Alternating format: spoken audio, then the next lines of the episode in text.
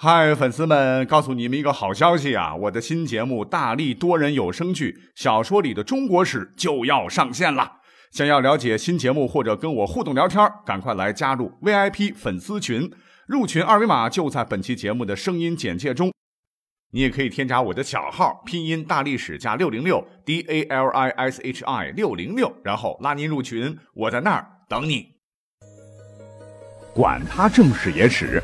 这里只有大历史，大力讲的历史正在播出。嗨，小伙伴们，大家好！非常感谢大家来收听大历史啊！首先还是要感谢大家来给我投票了啊！呃，你的主播你来宠啊！感谢大家宠爱宝宝。怎么来说呢？因为我没有 QQ 群，也没有微信群，也没有呃什么直播的节目啊，所以呢，只能在节目当中插一个小小的广告啊！希望朋友们啊不要太介意。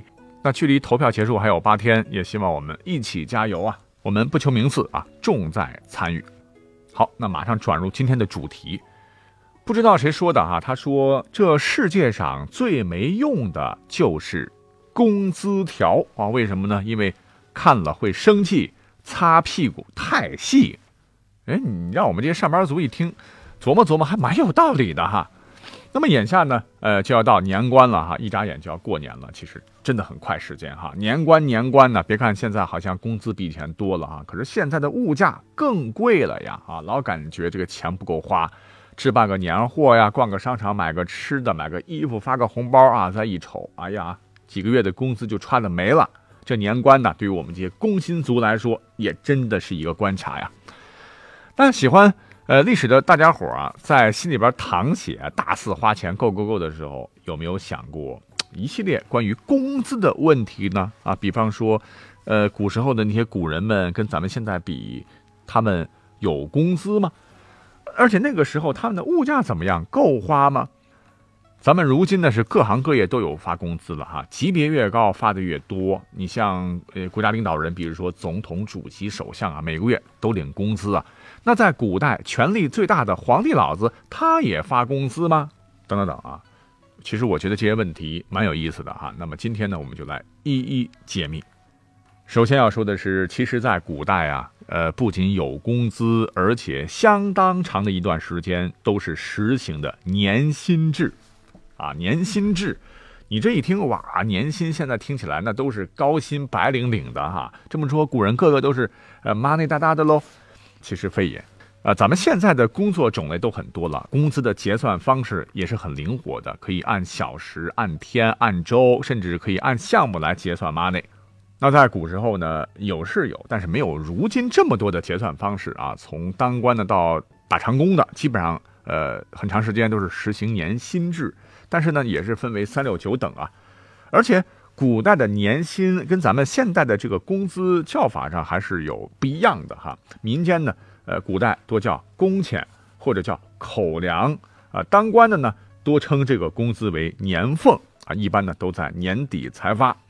那对于呃像我这样啊月光的主，那真的等不了一年发一次啊。那古代我估计也有月光族吧，哈。再者，如果说当时家中急用钱，手头拮据，闹了钱荒，该怎么办呢？其实，在古代也没有问题的了，哈，可以临时借一些用用，记个账啊，到了年底一并从总额中扣除啊。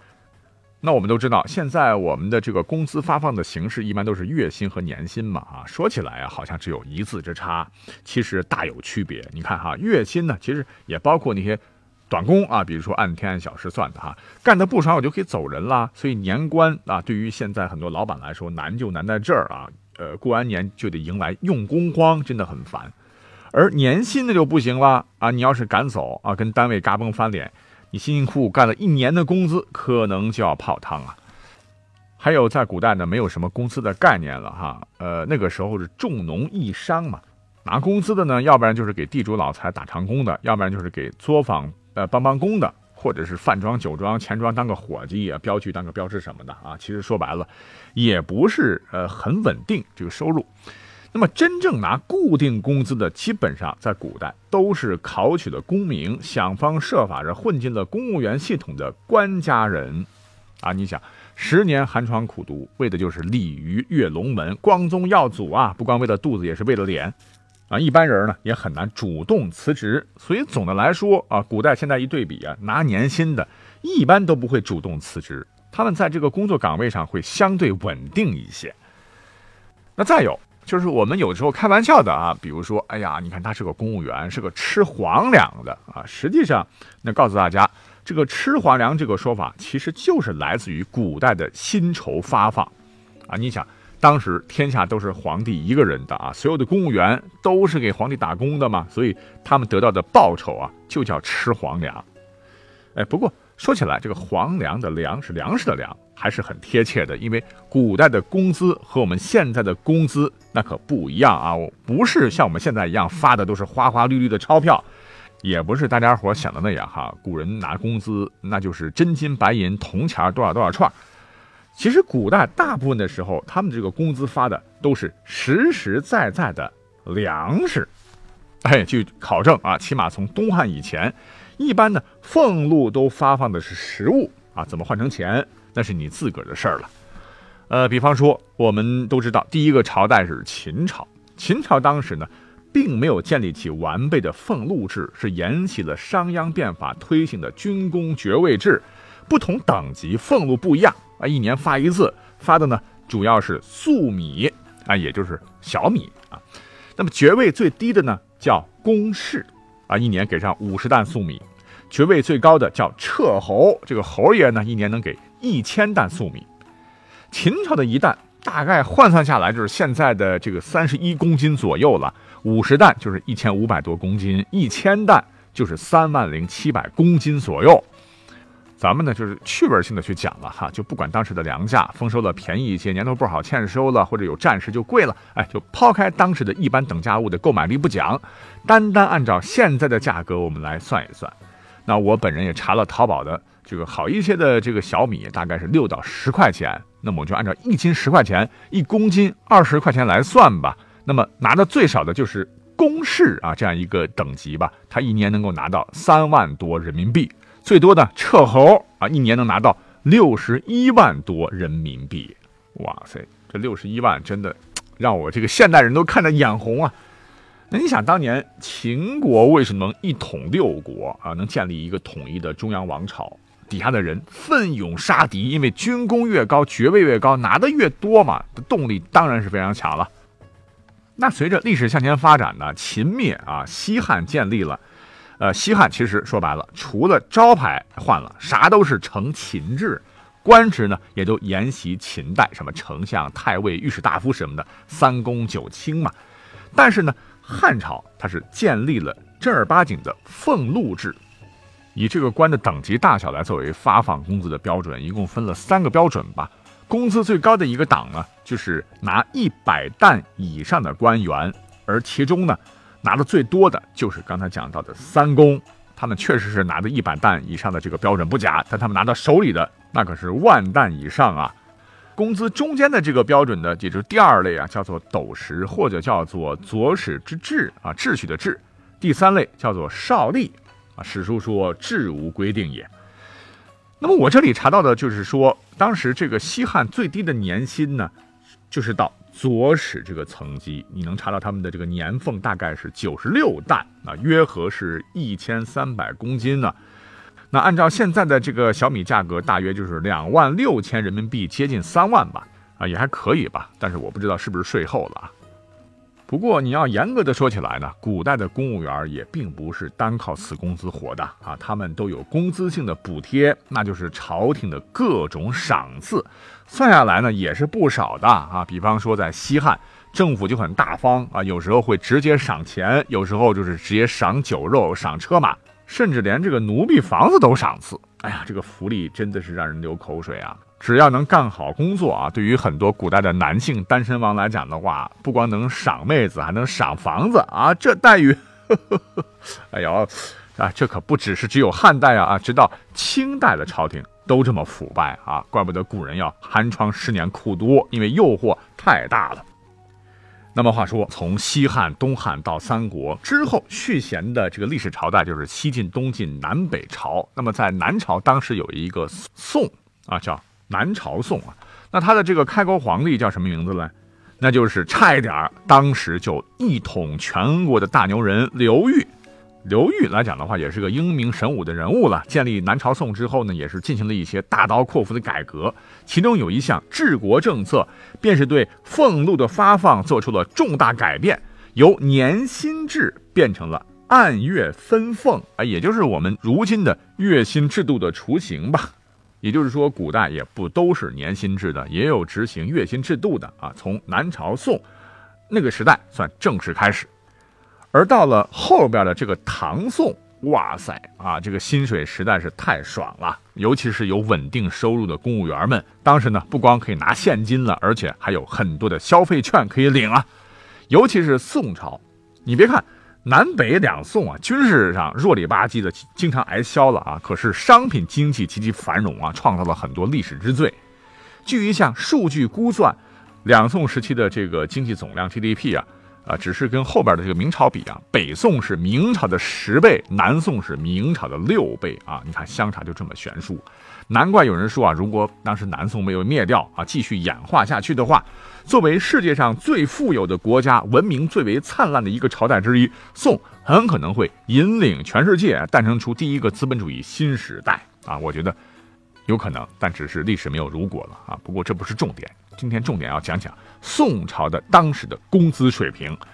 我觉得宋朝那简直是中国历史上啊所有的知识分子最想穿越回去的一个朝代。那很多史料都说明啊，宋朝的公务员在历史上相比于各个朝代，他们拿的这个俸禄是是最丰厚的，差的不是一点半点。那根据宋朝公务员的这个工资统计啊，他们这个拿的是汉代的十倍，清代的二十六倍。以宋朝的正一品官员月工资为例，是禄米一百五十担，月俸钱十二万文，零二十匹，罗一匹，锦五十两。如果说换算成我们现在的人民币，我们看一看啊，我们就是粗略的算一算啊，按照各朝代一比一千的这个比例，一两白银可以兑换一千文的铜钱，一文钱就相当于呃两到四块钱来算吧。这个正一品可以拿到最高是月俸钱十二万文嘛？那十二万文就是每个月他光拿到这个工资现金最高就是四万八，接近五万呐。讲到这儿，很多朋友会觉得五万块钱也不多的了哈。咱们现在很多大企业里边那些白领们拿的比这也还高呢哈。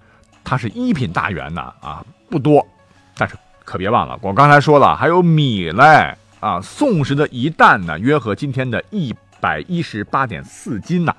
一百五十担的米，刚才讲了禄米啊，那就是一万七千多斤呐。我们现在按照超市一公斤一等大米大概是五到十几块钱的这个样子吧，粗略可以换成人民币大概就是八九万呐。而且这些还是最基本的。那上头还说了，还有什么绫罗，还有锦呐，这都是可以换成钱的啊。还有什么？呃，茶酒烧炭钱，还有国家可以报销的这种雇佣佣人的钱，那林林总总加起来，那工资，那我就觉得对我们现代人来讲的话，都是天文数字了哈。那我们就再举一个例子吧啊，比方说我们都很熟悉的那个“开封有个包青天”啊，铁面无私辨忠奸，包黑子包大人。那他的这个工资呢，整个加起来，当时啊，可以达千万人民币呀，一个月上千万人民币。还有那位我们都非常熟悉的“怒发冲冠，凭栏处，潇潇雨歇”，南宋的著名爱国将领岳飞。历史上呢，岳飞在三十二岁的时候就出任了节度使啊，当时每个月的俸禄竟然比当朝宰相秦桧还要高。我觉得。不应该低于包拯包大人吧？啊，那既然我们讲了这个历史上这个薪资水平最高的时期，那肯定也有最低的时期了。哈，很多朋友一听到这儿就肯定会说，那肯定就是明朝了，因为朱元璋贫苦出身，当了皇帝，当年是深知民间疾苦啊，他就觉得朝廷之所以腐败被人民推翻，就是当官的太腐败，搞贪污，于是呢。他建立明朝的时候，就制定了严苛的工资标准，简直用两个字来形容，就是低薪啊！明朝正一品的官员的这个俸禄，你猜有多少啊？月俸米只有八十七担。此外呢，随着官员品级的降低，俸米是越来越少，从一品至正三品，逐减十三担至三十五担。从三品是二十六担啊，一直减到七品至九品，递减五担至五担而止。也就是说，到九品官员那里，明朝官员的这个月俸米只有五担呐，这少的实在是有点可怜了哈。这个还不够塞牙缝的呢，跟刚才讲到的这个南北宋的这些官员来比的话，简直是天壤之别呀。但是呢，这还不是最惨的啊。刚才说的这个月俸米啊，明朝的官员们还不一定。能领到相应的米粮，因为朝廷呢会将米折成钞票，或者是这个胡椒等纸钞和调味品。这听起来感觉明朝的这个官员实在太寒酸了。可是如果你以为在这样的制度下，明朝的官员那就是两袖清风，或者是营养不良饿的皮包骨头，那可就大大的错了。因为朱元璋啊，他自以为低薪可以养廉，这这是开玩笑啊！你以为大家伙都是保尔柯察金呢，都要养家糊口呢？那工资发这么点怎么办呢？可以以权谋私搞贪污啊啊！这这也导致了明朝是贪腐横行。我觉得这也是明朝啊，呃，最终走向灭亡的一个很重要的原因了。